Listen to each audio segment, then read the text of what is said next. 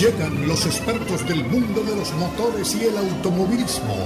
Jaime Flores y Nicky Pauli con Sobre, Ruedas. Sobre Ruedas es una presentación de Unánimo Deporte, el poder del deporte y la cultura latina.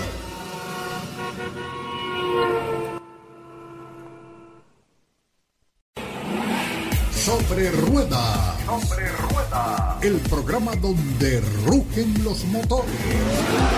Todo bajo la lupa especializada de Jaime Flores y Nicky Paul. Con todo el análisis sobre el automovilismo en el mundo y la industria automotriz. Unánimo Deportes presenta Sobre Rueda. Sobre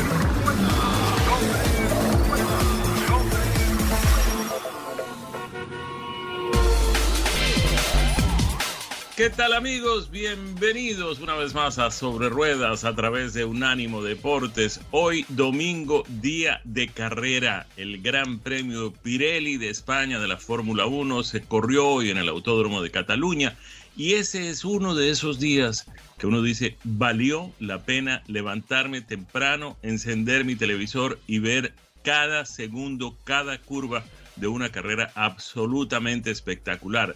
No sé si Nicky Pauli, a quien tenemos el privilegio de contar con su compañía aquí todos los domingos en Sobre Ruedas, coincide conmigo en esta apreciación. Nicky, bienvenida una vez más. Qué placer tenerte con nosotros. Muchísimas gracias, Jaime. El placer es todo mío y por supuesto que sí coincido contigo en esta apreciación.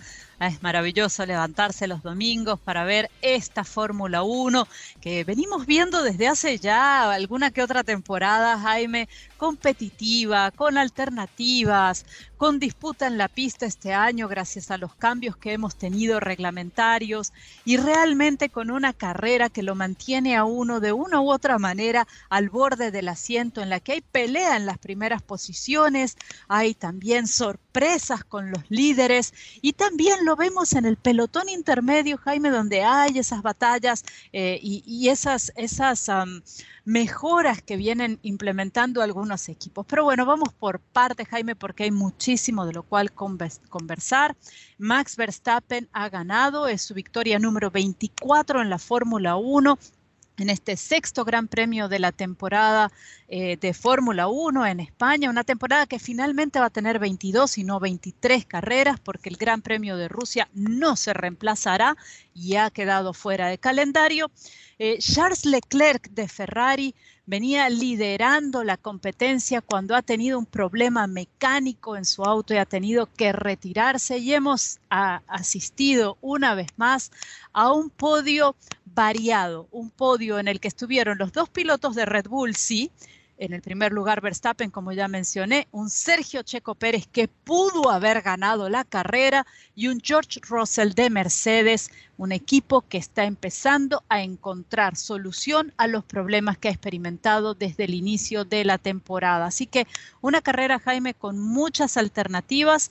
Eh, que en lo personal creo que me ha dejado un muy buen sabor y que nos ha dejado además un campeonato con nuevo líder, porque Max Verstappen con este triunfo pasa al primer lugar del campeonato de pilotos y esta decisión de, de tratar de salvaguardar las posiciones, y eso ya también lo ampliaremos cuando le dice el equipo a Checo que Max va a pasarlo y va a terminar la carrera adelante y van a hacer ese 1-2 un poco temiendo, salvaguardando la escudería, que pudiera haber una batalla entre ellos y quedaran fuera, cosa que yo no la veo así, no creo que hubiera ocurrido, pero eh, el terminar 1-2 pone al equipo Red Bull adelante también en el campeonato de constructores. Han marcado terreno y, han dicho, aquí estamos nosotros, señores, no, no estamos fuera de la batalla, definitivamente que no. Así que, Jaime, creo que muchas cosas para conversar. Yo quiero, eh, Nicky, si me lo permites, eh, hacer aquí un pequeño paréntesis, porque me parece que vale la pena que conversemos un poco sobre ese momento, ese momento de la carrera, donde además hay un par de frases que escuchamos a través de la radio, en la que de manera muy escueta, muy directa, le dicen desde el box a mm, Sergio Pérez, eh, vamos a pasar a Verstappen, a Max por delante tuyo, eh, por favor no se la pongas difícil. Y Sergio responde con una frase muy contundente, muy clara y muy eh, que habla muy bien de él como compañero de equipo. Dice, no me parece justo, pero está bien. That's not fair, but it's okay. Eso va, mm, Nicky, a prolongarse por el resto de la temporada. Primero tratemos de entender un poco eh, si efectivamente era una decisión sabia por parte de la escudería Red Bull, que además ya en vueltas anteriores habíamos visto cómo eh, Sergio tenía dificultades para pasar a George Russell, el piloto de Mercedes. Llegó eh, a, la trasera suya gracias a otro, eh, otra maniobra durante la carrera de la estrategia por parte de Red Bull. Llegó a la trasera de mm, Sergio, Max Verstappen, y pues obviamente estaba presionando a su compañero de equipo, tenía neumáticos más nuevos y quiso pasarlo eh, porque en realidad Sergio no estaba teniendo suerte, no le estaban saliendo bien las cosas para pasar a Russell. A ver, Jaime, varias cosas allí. La primera, Max Verstappen durante todo el fin de semana ha tenido problemas con el DRS y al no poder abrir y mantener abierto el DRS, su capacidad de adelantamiento se veía comprometida y limitada.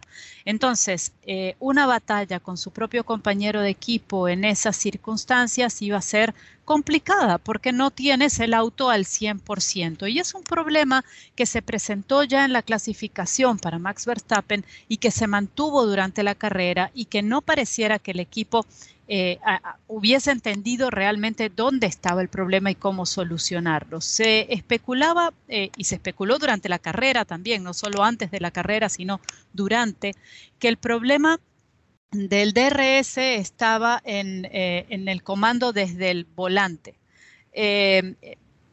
dicho esto, ¿pudieron haber cambiado el volante en una parada de pizza? Alguien me lo preguntaba durante la carrera.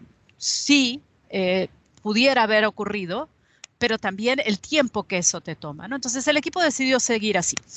Eh, cuando tú tienes a tus dos pilotos en esa circunstancia de posible batalla, pelea, adelantamiento, tienes a, tu, a uno de tus pilotos con ese problema, al que probablemente tienes firmado como piloto número uno, aunque los equipos insisten en que eso no, no, sucede, que no existe, que, las, que hay igualdad de condiciones todos somos iguales, pero algunos son más iguales que otros, dice el dicho, eh, y quizás, quizás esa pudiera ser una circunstancia. No tenemos tampoco la información de telemetría de ambos autos, y sí tenemos la, la posibilidad, Jaime, de que estuvieran pensando, bueno, a ver, estos dos chicos quieren ganar, los dos son tremendamente competitivos, van a entrar en una batalla hacia el final de la carrera en la que pudieran tocarse y pudieran quedar fuera, o uno de ellos pudiera quedar fuera. ¿Qué pasa si ese escenario ocurre? Pues que uno de los pilotos pudiera terminar y sumar puntos y el otro no, pero no toma entonces la escudería el campeonato de constructores, el comando del campeonato de constructores. ¿Qué es lo que realmente quieren? Entonces, la decisión de decirle a Checo, deja pasar a Max, eh, terminen los dos la carrera en el podio, hagan un 1-2, vamos por el campeonato, con, a Max lo vamos a poner adelante en el campeonato de pilotos. Era el que estaba más cerca numéricamente de poder hacer esto. Entonces, dices, tomas esa decisión y te vas de España como líder de ambos campeonatos, eh, pisando fuerte, como decía yo antes, eh, demostrándole a tus rivales lo que tienes para jugar por, por ambos campeonatos también. Eh, y en el caso de Sergio, no nos olvidemos, Jaime, que está en plenas eh, conversaciones para renovación de contrato. Entonces, también tienes que jugar esa carta de perfecto escudero, juego por el equipo, algo que además creo que en el caso de Checo es completamente honesto, porque Checo ha hecho eso a lo largo de, de toda la carrera en la Fórmula 1. Él ha jugado para el equipo, no juega solo para él. Y, eso es muy importante. Entonces también no perdamos de vista que Checo está en negociaciones. Vamos a dejar para el tintero, si te parece, Nicky, porque tenemos que ir a cumplir compromisos. Una pregunta, ¿será que esto es eh, la segunda etapa, el capítulo 2 de aquella novela que vimos entre Michael Schumacher y Rubens Barrichello? Cuando regresemos, después de cumplir con estos compromisos, aquí en Sobre Ruedas, a través de Unánimo Deportes. Y aquí seguimos en Sobre Ruedas por Unánimo Deportes, hablando de lo que ha sido, lo que nos ha dejado este Gran Premio de España de la Fórmula 1 cuando La categoría ha regresado al circuito de Montmeló, una pista en la que además eh, de venir corriendo desde los 90, es la pista donde se realizan la mayor parte de las pruebas pretemporada. Así que es un sitio donde los equipos están muy familiarizados, tienen mucha data para definir sus estrategias de carrera, tiene mucha data la gente de Pirelli también para tener claridad sobre qué neumáticos entregar, pero en el que, hay que decirlo, esas prácticas pretemporadas son con un clima un poquito más invernal, más frío, más fresca la pista, diferentes temperaturas sobre el asfalto de lo que se encuentran cuando regresan en el mes de mayo a correr. Así que eh, una carrera que siempre de, todas maneras presenta sus desafíos y presenta novedades. Y me preguntaba Jaime, antes de ir al corte comercial, si lo que estamos viendo en Red Bull entre Max Verstappen y Sergio Checo Pérez nos lleva a repetir aquella historia de Michael Schumacher y Rubens Barrichello. Difícil la respuesta a esa pregunta.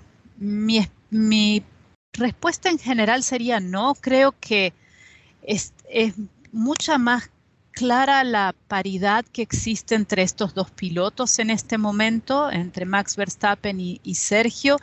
Eh, y lo que me gustaría que ocurriera, y lo hemos mencionado más de una vez en este programa y también en, las presentaciones en las que he estado con la gente de Sin Filtro, a mí me gustaría que los dejen correr, que los dejen correr y que los dejen, sobre todo estamos a seis carreras en el campeonato, eh, no estamos a mitad de temporada, pero creo que hoy en particular era muy importante para el equipo, para esa guerra que hay más allá de, los puntos, es incluso hasta, hasta un peso psicológico, Jaime, ¿no? Eh, Ferrari ha sido como el gran líder, la gran expectativa con Charles Leclerc. Sainz podría ganar en casa frente a su público, en su terreno o visitar el podio. Y de repente tú, Red Bull, le dices, eh, eh, no. A ver, el que tengo numéricamente con mayores posibilidades de irse de España como campeón como líder del campeonato de pilotos es Verstappen. Así que ese señor, adelante. Sergio Checo Pérez hace el 1-2 y con eso el equipo se consolida en el campeonato de constructores también como líder. De España, señores, nos vamos como líderes. No importa todas las mejoras de autos que todos ustedes afuera traigan, nosotros seguimos siendo los más fuertes. Entonces, pienso que desde esa perspectiva también hay que mirarlo. Eh, porque, porque también tiene su peso, Jaime, eso también tiene su peso. Sí, claro, claro, claro. Además, pues eh, eh, tienes un compromiso con eh, tus aficionados, con tu hinchada, con tus tifosi, en el caso de Ferrari, que naturalmente pues están por todas partes. En el caso de Verstappen también los ves con sus camisas naranja en todos los autódromos, en todas partes. Tienes tu compromiso también con los patrocinadores, pero tienes tu compromiso con tu marca, con tu escudería. De manera que pues no es eh, fácil tomar este tipo de decisiones y obviamente eh, en el momento de decidir quién va a, liderar pues eh, tu mm, tabla de, pilotos en el campeonato de, los conductores y también en el campeonato de los constructores, pues es muy importante que tengas en cuenta todas estas variables, ¿no? Porque al final de estas cosas pueden complicarse y lo hemos visto en otras eh, mm, eh, temporadas, tal vez no tan reñidas como esta, y esto también complica un poco la situación, que al final se definen las cosas por dos, tres, cuatro puntos, que de pronto la decisión que tomaste eh, en Cataluña, seis o ocho meses después, eh, puedes darte cuenta que, fue justamente la acertada y que si hubieras hecho lo contrario, de pronto estarías en condiciones de perder ambos campeonatos. De manera que pues eh, no es fácil, no es fácil tomar esas decisiones, pero obviamente aunque a uno no le gusta, porque preferí, y, además lo, lo, merecía, merecía Sergio Pérez pues eh, concluir esta carrera en la primera posición y venimos todos pues haciendo toda la fuerza que podemos para que el piloto mexicano gane sus carreras, pues eh, no nos gusta, pero hay que pensar en el equipo y, mm, aunque no me parece pues la decisión que me hubiera hecho más eh, feliz, pues era la decisión que más le convenía a la escudería y a los pilotos. Así es, Jaime. Y bueno, vamos a hablar un poquito, hemos hablado del podio de Max Verstappen, Sergio Checo Pérez y George Russell. No hemos mencionado mucho ese tercer lugar de George Russell. Uh, Russell vuelve a quedar por delante de Hamilton en el Mercedes. Hamilton, que este fin de semana comentaba, eh, comentó un poco hasta en tono de, como intrigado, no llego a entender por qué él está por delante mío. O sea, es un poco... Em, bueno, empecemos porque ha producido mejores resultados que tú, ¿no? Y, la verdad es que Hamilton me ha parecido que se ha vuelto de un tiempo para acá bastante quejumbroso, ¿no? Nada le parece bien, nada le gusta. Las pocas intervenciones que uno escucha de él a través de la radio durante las carreras no son las de alguien que llegó a ser siete veces campeón de la Fórmula 1, sino de alguien que parece que, está ofendido con algo, o que parece que está herido con algo. No sé, no sé si es una cuestión personal o si es eso efectivamente lo que Hamilton está proyectando. A ver, Jaime, creo que en el caso de Hamilton yo pensaba, es bueno que se haga esas preguntas, ¿no? Eh, para todos nosotros, en cualquier orden de la vida, creo que es bueno hacernos eh, preguntas y, tratar de encontrar respuestas honestas a esto. Em, pudiera, pudiera estar preguntándoselo desde la perspectiva de caramba, yo tengo más años en esta escudería, tendría que estar en mejor conocimiento del auto y poder exprimirle más a este auto de lo que le estoy exprimiendo pese a todos los contratiempos que hemos tenido, porque ambos autos tienen el mismo problema. Entonces, ¿por qué? ¿Cuál es la diferencia allí, no? Eh, y respuestas puede haber muchas, porque puede haber respuestas, Jaime, desde la, desde la óptica técnica, desde la óptica mecánica, desde que el problema en uno y otro auto no es exactamente el mismo. Puede haber problemas eh, en, el chasis, no, no todo chasis es exactamente igual al, a otro, cada uno es distinto. claro, eh, puede haber eh, también diferencias en la puesta a punto, en la comunicación con los mecánicos e incluso también, Jaime, y no hay que dejarlo de lado, en la diferencia de edad.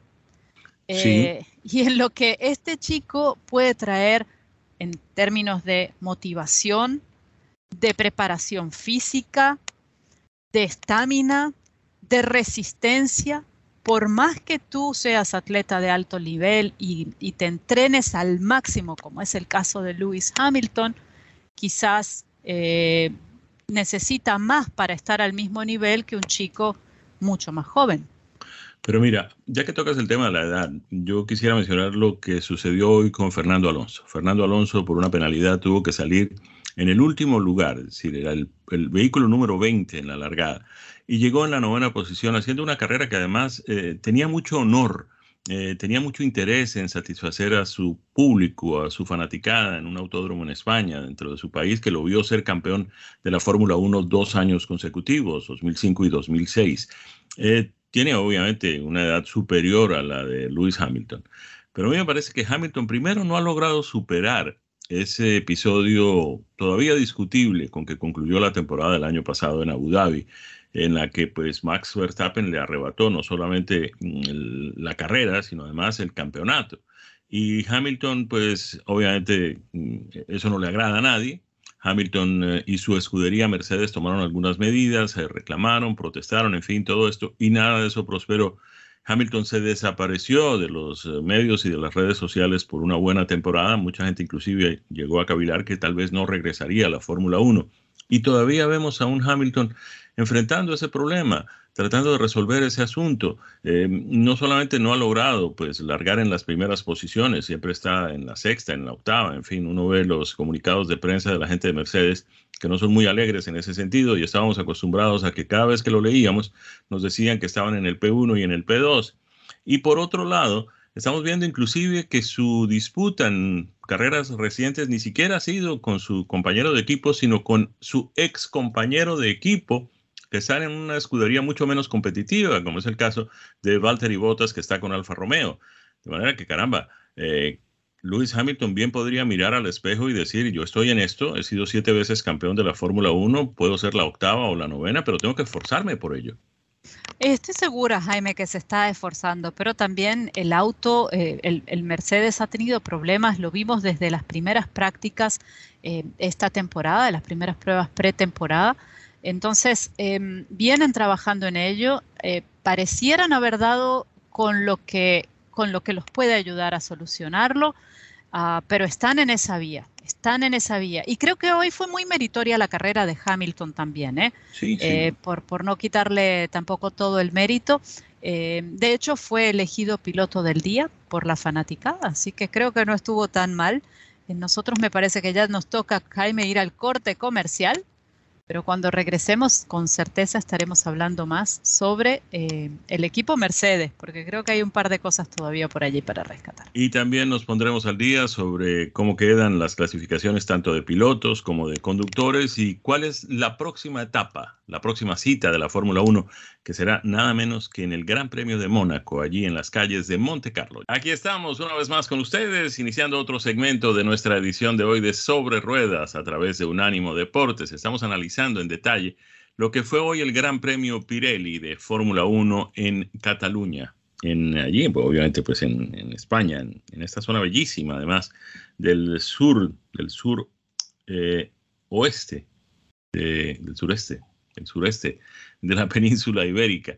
Eh, ya Nicky nos eh, mencionaba cómo este autódromo de Montmeló pues es prácticamente una catedral de la, del circo de la Fórmula 1 donde no solamente han tenido mm, lugar algunas de las pruebas más interesantes y más emocionantes de la Fórmula 1, sino que además es el sitio donde comienzan eh, prácticamente las temporadas con las pruebas iniciales de los nuevos vehículos. Este año tuvo una importancia aún eh, más destacada gracias al hecho de que pues estaban poniendo en práctica eh, nuevos reglamentos, modificaciones de fondo en los diferentes vehículos.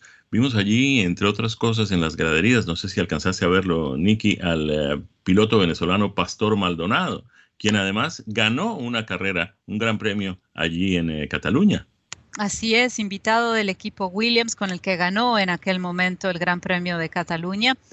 Em, así que bueno, una, una fiesta que si, si, bien es verdad, Jaime no tuvo tantas estrellas invitadas como el Gran Premio de Miami, eh, nos entregó lo que nos prometía, porque hubo emoción en la pista. Ferrari se veía como el claro líder para esta competencia. Eh, se esperaba, porque no, un triunfo de Carlos Sainz frente a su público y sin embargo Charles Leclerc queda fuera de carrera. Ese Ferrari no termina. El de Carlitos Sainz termina en el cuarto lugar. Eh, veníamos comentando, bueno, Max Verstappen primero, Sergio Checo Pérez segundo, George Russell tercero, Carlitos Sainz cuarto, Lewis Hamilton eh, quinto y mencionabas tú a Valtteri Bottas, el ex compañero de Lewis Hamilton en Mercedes, que está muchísimo más relajado. En todas las entrevistas se lo nota hasta, hasta más alegre, sonriente. Eh, cuenta cuentos, chistes, ríe con los entrevistadores pues Valtteri Bottas, mucho más relajado al mando de un Alfa Romeo, ha terminado en el sexto lugar. Esteban Ocon con Alpine en el séptimo. Lando Norris eh, en el octavo con McLaren. Y quiero destacar eh, la carrera de Lando Norris. Y aquí voy a hacer un, un pequeño paréntesis. Y la quiero destacar, Jaime, porque Lando Norris cuando ya las cámaras estaban entre los autos en la parrilla de arrancada de la Fórmula 1, haciendo las últimas entrevistas a los pilotos, a los mecánicos, a los ingenieros, eh, dueños o, directores de escuderías, Lando Norris estaba en esa misma parrilla vomitando, porque ha mm. pasado todo el fin de semana eh, enfermo y él decidió que de todas maneras iba a correr así aún en esas condiciones logró poner ese McLaren en zona de puntos y terminar en el octavo lugar. Eh, hizo una carrera muy buena en condiciones que tienen que haber sido tremendas porque la temperatura ambiente estaba en los 37 grados centígrados. Ya me ayudarás un poquito tú con esa, esa conversión a Fahrenheit, 37 grados centígrados en, en el ambiente dentro del auto. 85 grados Fahrenheit, ¿no? Así es. Dentro del auto, Jaime, la temperatura es todavía mucho más elevada. Y cuando estás mal físicamente, tiene que haber sido una carrera durísima para él. Así que eso habla también de, su capacidad y su calidad como piloto. En el noveno lugar, Fernando Alonso, también con Alpine, los dos Alpine en zona puntos, ya empezando, la mayor parte de los equipos trajeron eh, actualizaciones de diferentes compuestos y piezas para esta carrera en Barcelona. Y cerrando el grupo de los 10 primeros, Yuki Tsunoda con el Alfa Tauri. Así que eh, una carrera, Jaime, diría yo, muy interesante.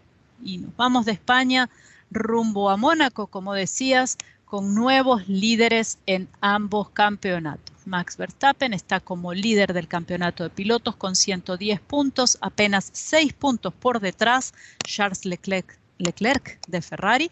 Sergio Checo Pérez en el tercer lugar con 85, George Russell con 74 puntos en el cuarto lugar, Carlos Sainz en el quinto con 65, Lewis Hamilton en el sexto lugar con 46, Lando Norris séptimo con 39, Valtteri Bottas en el octavo con 38, Esteban Ocon en el noveno con 30 y cerrando el grupo de los 10 primeros, Kevin Magnussen con 15, que jamás se imaginó al inicio de este año que iba a estar de regreso en la parrilla de la Fórmula 1 y menos que iba a estar sumando puntos con un Haas. Y allí está. Así es. Corrección, corrección. 37 grados centígrados son 98.6 grados Fahrenheit. 98.6, es decir, si, si fuera temperatura del cuerpo humano ya estaríamos casi llegando a la fiebre. Niki, la parrilla del calendario de la Fórmula 1, pues ya tuvimos el Gran Premio de Estados Unidos aquí en Miami el pasado 8, del 6 a 8 de, mayo. Tuvimos el Gran Premio de España, el Gran Premio Pirelli de España este fin de semana, concluyó hoy con los detalles que ya les hemos venido reseñando. Y el próximo, la próxima cita, el próximo Gran Premio, será el Gran Premio de Mónaco, que será el fin de semana del 27 al 29. La carrera se correrá el 29 de mayo en las calles de Monte Carlo. Tendremos un eh, receso de un par de semanas y la Fórmula 1 volverá a reunirse en Azerbaiyán. Después, una semana después, estarán aquí en eh, este continente, en este hemisferio, en eh, el Gran Premio de Fórmula 1 de Canadá que tendrá lugar el domingo 19 de junio. Y más adelante tendremos pues otro receso eh, porque las eh, citas volverán a reanudarse el 3 de julio en el Gran Premio de Gran Bretaña. De manera que pues eso es lo que tenemos. Gran Premio el próximo fin de semana, Asueto el fin de semana siguiente, dos premios consecutivos, el de Azerbaiyán y el de Canadá en los fines de semana del 12 y 19 de junio y después tendremos el Gran Premio de Gran Bretaña, después de un receso que se prolongará hasta el 3 de julio. Así que esto es lo que tenemos en materia de calendario de la Fórmula 1 para las próximas carreras. Así es, y el Gran Premio de Mónaco, Jaime, un gran premio que emociona a mucha gente, que está repleto de glamour, eh, de estrellas, quizás un poco diferente a lo que vimos en, en Miami, por supuesto, porque allá tenemos el tema también de la realeza en Mónaco, pero eh, un gran premio que mucha gente ha cuestionado este año y que hay voces eh, que piden la salida de Mónaco de la Fórmula 1, ¿no? Entonces, eh, es un gran premio que no a todo el mundo lo convence en esta moderna Fórmula 1 y que tendrá además como pocas veces, porque no ha habido muchos pilotos en la historia de la Fórmula 1 compitiendo con bandera monegasca, tendrá a Charles Leclerc como, como el hijo directo, como el muchacho de casa, eh, con su Ferrari, a ver si allí sí logra la victoria frente a lo que sería su público en su casa. Pero a ver, Nicky, ¿qué argumentan quienes están en contra del Gran Premio de Mónaco? Algo tan cargado de tradición, eh, de legado, como un Gran Premio donde prácticamente, o sea, cuando uno ve imágenes eh, del comienzo de la Fórmula 1 es inevitable cruzarse con algunas de las carreras allí en las calles de Monte Carlo. ¿Por qué, ¿Por qué se oponen a algo como esto? Porque dicen que ya no está a la altura de nuestros tiempos, Jaime, que es un circuito lento, que no es un circuito hecho para carreras, para este tipo de vehículos y que se ha quedado de alguna manera obsoleto en lo que es el campeonato de la Fórmula 1, que si lo que quieres son vistas cercanas al mar, hay muchas otras carreras que te pueden ofrecer esto con circuitos más modernos. A mí me parece en lo personal, y en esto soy un poco tradicionalista, que Mónaco tiene un lugar en la Fórmula 1, que Mónaco debe estar dentro de la Fórmula 1 y que para mí hay carreras que no deberían salir nunca, Monza o el Gran Premio de Gran Bretaña en Silverstone o Mónaco. Son la tradición también y, y lo que es la Fórmula 1 en sí. ¿Y por qué no tener una carrera en un circuito más estrecho, más corto, más lento para este tipo de autos? claro que sí, claro que sí. Eh, completamente de acuerdo contigo, Nicky, y ojalá pues el Gran Premio de Fórmula 1 de Mónaco en las calles de Monte Carlo siga siendo parte del calendario por muchos más años por venir. Vamos a cumplir compromisos y cuando regresemos quiero compartir con ustedes impresiones de manejo de un par de vehículos extraordinarios que he tenido la suerte de conducir. El primero es el Ford Mustang Mach-E GT, completamente eléctrico. Y el segundo es nada menos que el Audi Q5 Sportback 45 TFSI 4, tracción integral en cuatro ruedas. Ya regresamos con más aquí en Sobre Ruedas a través de Unánimo Deportes. Y hemos llegado a nuestro cuarto segmento en esta jornada en la que ya dejamos atrás el Gran Premio de España para situarnos en los a prueba de Jaime y en los vehículos que ha venido manejando en estos días. Jaime, ha sido un vehículo muy emocionante el que nos dejaste rebotando en el último segmento. Sin duda, Nicky, uno de los vehículos más agradables de conducir que he tenido en mi driveway, en las, yo diría que en los últimos dos o tres años. Y, no necesariamente por su estilo, ni por su precio, ni es un superdeportivo, ni es un vehículo de una marca muy sofisticada. es un Ford, es un Ford Mustang. Y tal vez una de las primeras cosas que la gente reclama cuando ve este modelo es que, caramba, qué sacrilegio, ¿cómo pueden estar usando el nombre de Mustang para un utilitario deportivo, para un SUV, para un crossover? Y uno tiene que explicarles, bueno, primero, esto obedece a una decisión puramente comercial, puramente empresarial. Eh, todos sabemos que de un tiempo para acá eh, los automóviles no se están vendiendo mucho, de hecho se están vendiendo muy poco, para ser claros. Y los fabricantes pues han tenido que pasar a producir y a poner en el mercado los vehículos que la gente está dispuesta a comprar. Y la verdad es que desde hace algún tiempo la gente encontró que puede encontrar mucha más conveniencia, que puede hallar mucha más conveniencia en los vehículos, en los vehículos eh, mm, utilitarios, en los crossovers, que en los automóviles, en los simples automóviles. Cuando Ford tomó la decisión de ir a un producto completamente eléctrico, le pareció que debía llevar el nombre de Mustang y seguramente pensaron en que debería ser un deportivo así como el eh, coupé que conocemos de muchos años, el Mustang, eh, que desde los años 60 pues es un éxito y ha sido un éxito a nivel global por parte del fabricante norteamericano. Pero al encontrarse con que la gente no está queriendo comprar automóviles, les pareció que el mejor homenaje de rendirle, la mejor manera de rendirle el homenaje merecido a esta marca, a este nombre, a este modelo, el Mustang, era justamente dándole el privilegio de ser el primer vehículo eléctrico del fabricante americano. Pues bien, el que hemos manejado no solamente es un Ford Mustang Mach-E, sino que además lo acompañan esas dos letras que son las iniciales de Gran Turismo, el GT, que por muchos años ha identificado al automóvil deportivo Mustang más potente, ese del motor V8 de 5 litros, ese eh, muy ágil, muy capaz, en fin, eh, muy eh, sometido a pruebas, a competencias todos los fines de semana en todas las regiones del país. Pues bien, este nuevo Ford Mustang Mach-E GT completamente eléctrico. Tiene dos motores, un motor delantero con magneto permanente, ambos eh, de hecho funcionan con corriente alterna y tienen magneto permanente. Y los dos combinados, los dos motores, el delantero y el trasero, combinan totalmente una potencia de 480 caballos. Pero lo que más lo impresiona a uno sin duda es el torque, la torsión. Son entre 600 o 634 libras por pie y vienen alimentados por una mm, batería de litio, de iones de litio, mm, eh, que son enfriados a través de sistemas líquidos y que entrega 88 kilovatios hora. Viene con un cargador a bordo de 10.5 kilovatios, pero es recomendable conectarlo con los cargadores de 220 o de, o de 440 voltios. El que tengo en mi casa, que es la de ustedes, es de 220 voltios y puede cargar ese vehículo completamente en cerca de 8 horas. ¿Qué significa cargar el vehículo completamente? Pues pone a disposición una autonomía de más de 245 millas, de manera que uno prácticamente puede usar el vehículo, en el caso mío, la semana entera con una sola carga. El desempeño del vehículo es absolutamente excepcional y tal vez la recomendación que me atrevo a hacer a cualquiera que maneje uno de estos vehículos es que tenga mucho cuidado con el acelerador, sobre todo a la hora de salir de un semáforo, de un paro o de cualquier cosa de estas, porque basta con que uno se descuide una fracción de segundo y este vehículo prácticamente vuela.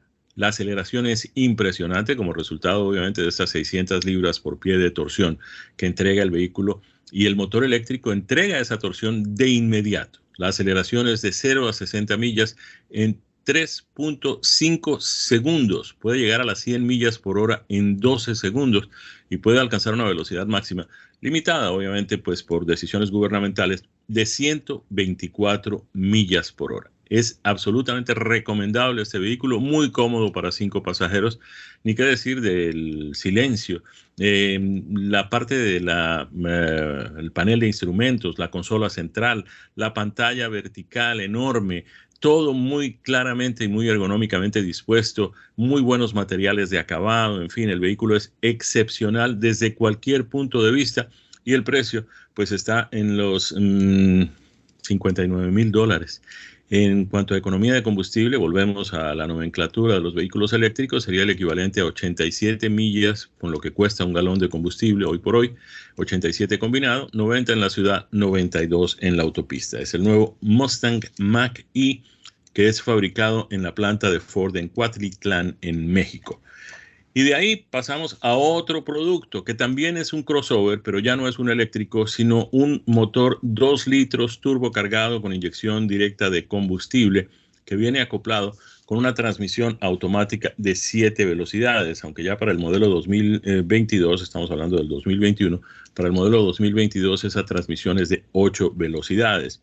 Este Audi Q5 Sportback es la versión deportiva de uno de los más populares, de los modelos más populares del fabricante alemán, eh, que además viene en una cantidad enorme de versiones, Premium, eh, Sportback, eh, Prestige, Premium Plus, Sportback Prestige y esta que estamos manejando que es la Prestige 45. Tiene además una versión híbrida que es la 55 PHEV esta que estamos manejando tiene un precio muy similar al del Mustang que acabamos de reseñar, eh, cerca de los 59 mil dólares. Es un vehículo extraordinariamente versátil. Eh, tiene el tamaño ideal, este Q5, no es eh, ni muy pequeño ni muy grande. Para el tráfico urbano es apenas lo ideal pero además tiene mucha comodidad para transportar cinco pasajeros muy cómodamente y además una cantidad eh, razonable de equipaje y de bultos en la parte posterior. Es un crossover con muy buena visibilidad que se comporta muy bien. Eh, lo recomendamos sin lugar a dudas. Viene con ese motor que les mencionamos, 2 eh, litros turbo, 4 cilindros, que entrega una potencia apenas razonable para darle al vehículo la agilidad que todos esperamos. Estamos hablando de 261 caballos de potencia y 273 libras por pie de torsión.